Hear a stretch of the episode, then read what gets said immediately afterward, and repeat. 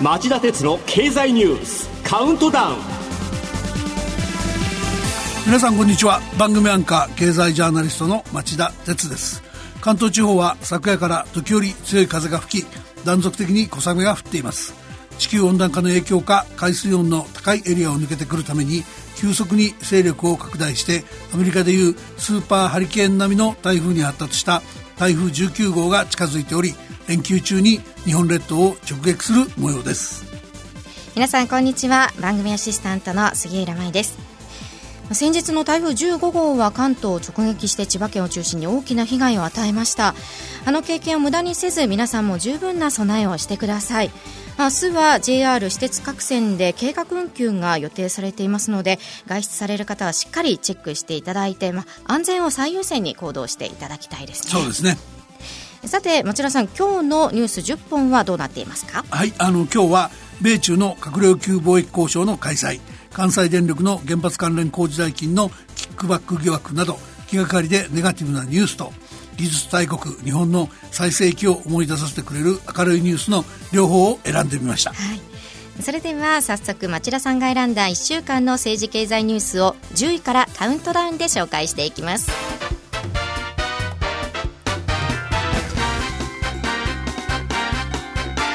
町田鉄の経済ニュースカウントダウン。まずは今週10位のニュースです。衆議院予算委員会が NHK の官保保険番組問題の関係者を参考人招致へ。与野党は水曜の衆議院予算委員会の理事懇談会でかんぽ生命保険の不正販売を報じた NHK の番組をめぐる問題を審議するため NHK の石原進経営委員長と上田良一会長日本郵政の鈴木康夫上級副社長日本郵便の横山邦夫社長の4人を参考に招致することで一致しました。取材したところ水曜日の理事懇談会で野党は関西電力幹部の参考人招致も求めたんですが与党が関電役員はあくまで民間人である上国民の安全に関わることがあったから過去に招致した東京電力や九州電力のケースとは事情が異なると言って同意せず NHK や日本郵政の幹部らの招致だけが決まった。ということです。続いて第9位のニュースは。スーパーシティ法案の今国会提出は見送りへ。公明党の石田則俊政調会長は水曜先端技術を活用した都市スーパーシティ構想の実現に向けた国家戦略特区法改正案について政府が今国会提出を見送るとの見通しを示しました。先の通常国会で廃案となり政府が再提出を検討していたものですが石田氏は国会内で記者欄に日程的に厳しく来年の通常国会に回すと語ったということです。スーパーシティ構想はデジタル革命に対応した街づくりを進めるというもので必要な法整備を急がないと中国をはじめとした開発独裁体制国家に遅れを取りかねないとされる案件です。法案提出見送りが致命的な遅れにならないか懸念されそうです。では今週8位のニュースはヘッジファンドの解約急増。1月から8月の資金流出は10年ぶり高水準に。世界のマネーを取り込んで成長してきたヘッジファンド業界が転機に差し掛かっています。調査会社の e ベストメントによりますと、今年の1月から8月の資金流出額は6兆7000億円を超え、同じ期間として2009年以来10年ぶりの大きさとなりました。別の調査会社ヘッジファンドリサーチによると直近のヘッジファンド数は9546と、えー、ピークだった2014年に比べて6%減っており高リターンが売り物だったヘッジファンドは輝きを失っています。それでは7位のニュースはこれです。法人税収国別の売上に応じて各国に配分。GAFA 課税で OECD が新ルール案。アメリカの IT 大手4社 GAFA などが高収益を上げる経済のデジタル化時代に対応するため OECD 経済協力開発機構は水曜新たな国際課税の枠組み案を公表しました。利益の一部にかかる税を企業の国別売上高に応じて各国が分け合うもので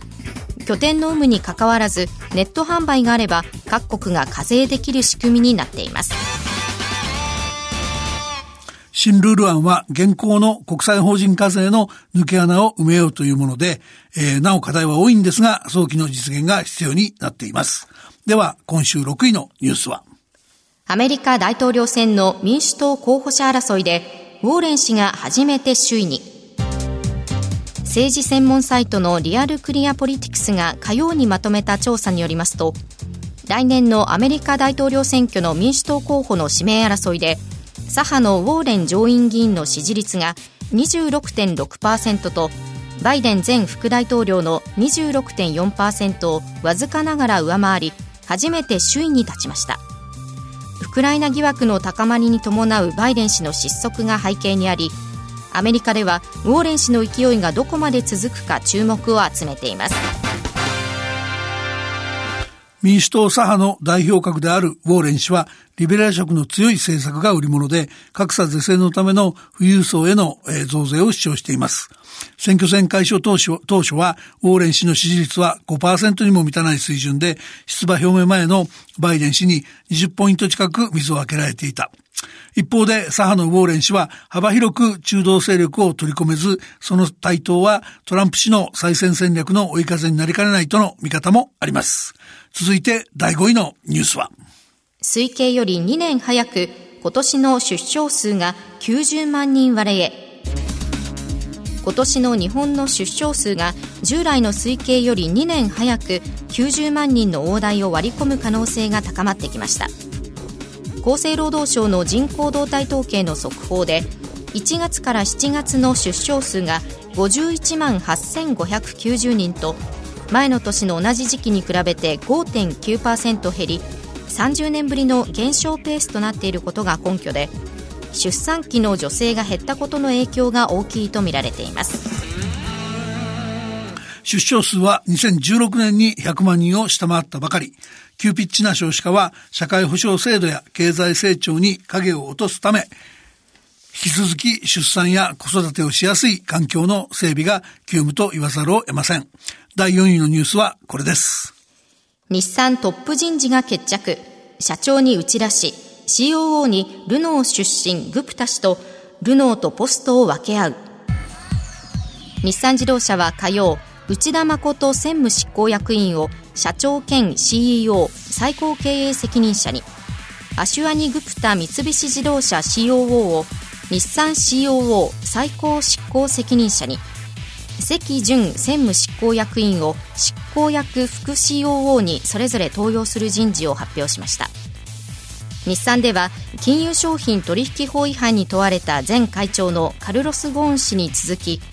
受け取るべきではない株価連動型報酬の受領が明らかになった西川博人前社長兼 CEO も事実上の解任処分を受けています。3人が就任すればようやく経営改革に取り組む体制が整うことになりそうです去年11月に前会長のゴーン被告を解任して以来、ルノーとの経営統合や日産のトップ人事をめぐって、日産はルノーと主導権争いを続けてきました。内部出身の内田氏とルノー出身のグフタ氏をツートップにつけることで折り合った格好になっています。昨年来の不祥事続出にもかかわらず、両者が主導権争いを続けていたとは驚きです。まあ、杉浦さんの言う通りだよね。日産の今年4月から6月期の連結連結営業利益は16億円と去年の同じ時期に比べると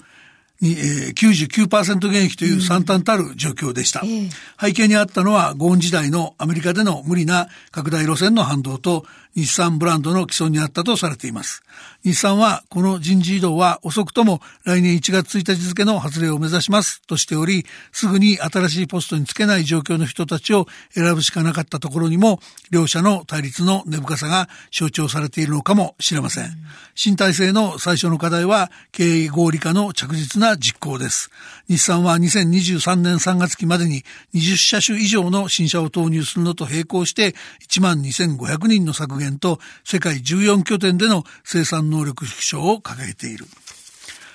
加えて、えー、これ以上不祥事を繰り返さないためのコーポレートガバナンスの確立、ルノーとの安定した関係構築も課題。その先には100年ぶりと言われる自動車産業の大変革が待ってる。課題が山積みで新体制はいきなり経営手腕を問われます。まずは10位から4位までのニュースをお送りしました。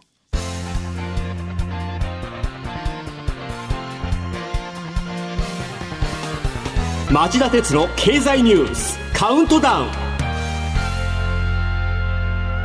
はい、えー、では3位のニュースはこれです。米中2カ国が今日まで2日間ワシントンで閣僚級貿易協議を開催。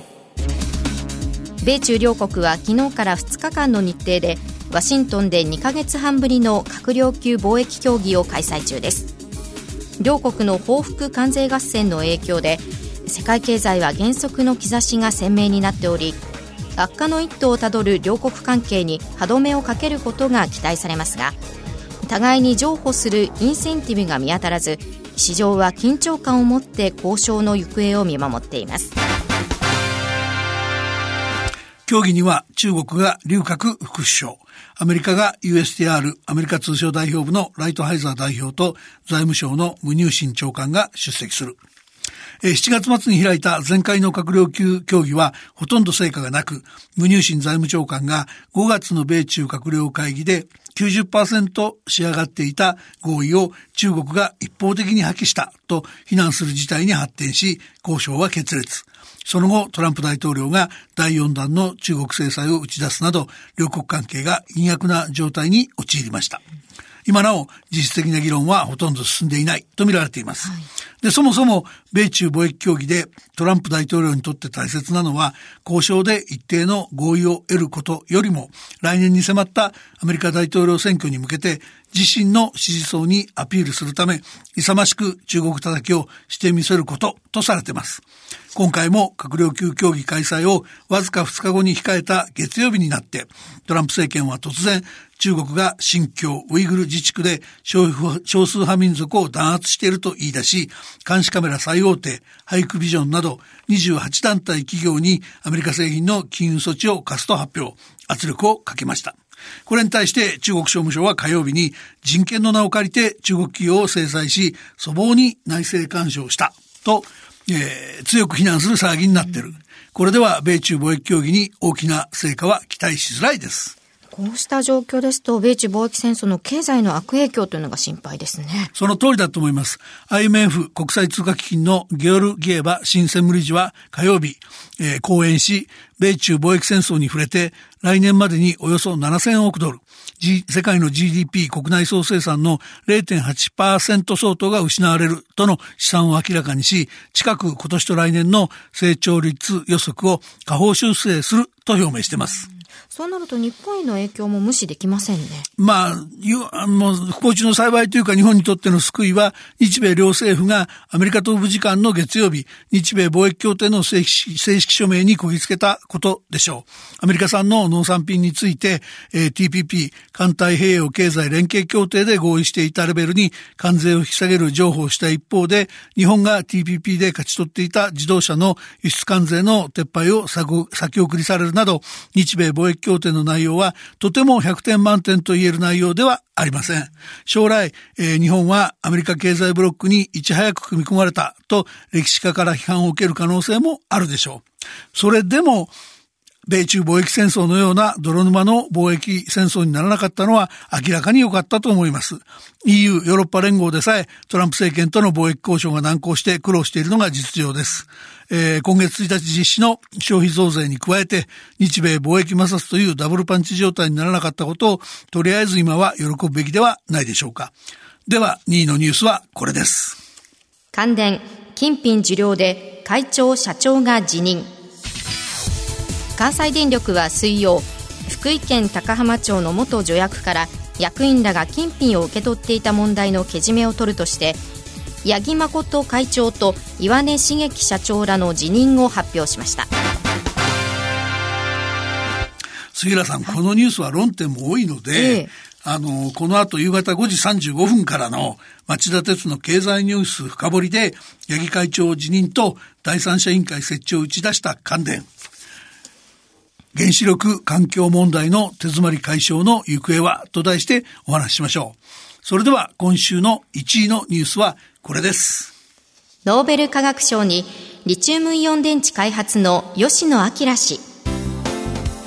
スウェーデン王立科学アカデミーは水曜、今年のノーベル化学賞を旭化成の吉野明名誉フェローとアメリカ人の大学教授2名に授与すると発表しましたスマートフォンや電気自動車に搭載するリチウムイオン電池の開発で主導的な役割を果たしたことから世界の人々の生活を変え IT をはじめ産業の発展に貢献した業績として評価されたものです。えー、ものすごく嬉しい明るいニュースですよね。はい、吉野さんの受賞で日本人のノーベル賞受賞者数は、えー、外国籍の日本出身者を含めると27人目ということになります。はい、で何より僕が嬉しいのは受賞理由が僕たちの身近に溢れているリチウムイオン電池の開発であることです。小型軽量で高出力の蓄電池の出現は、スマホなど IT 機器や、えー、電気自動車、太陽光発電などの再生可能エネルギーの普及を可能にしました。このような社会に革命的な変化をもたらした技術の開発を日本人である吉野さんが成し遂げ、世界に評価されたことを僕も誇らしく思います。以上、町田さんが選んだ10本のニュースをカウントダウンで紹介してきました。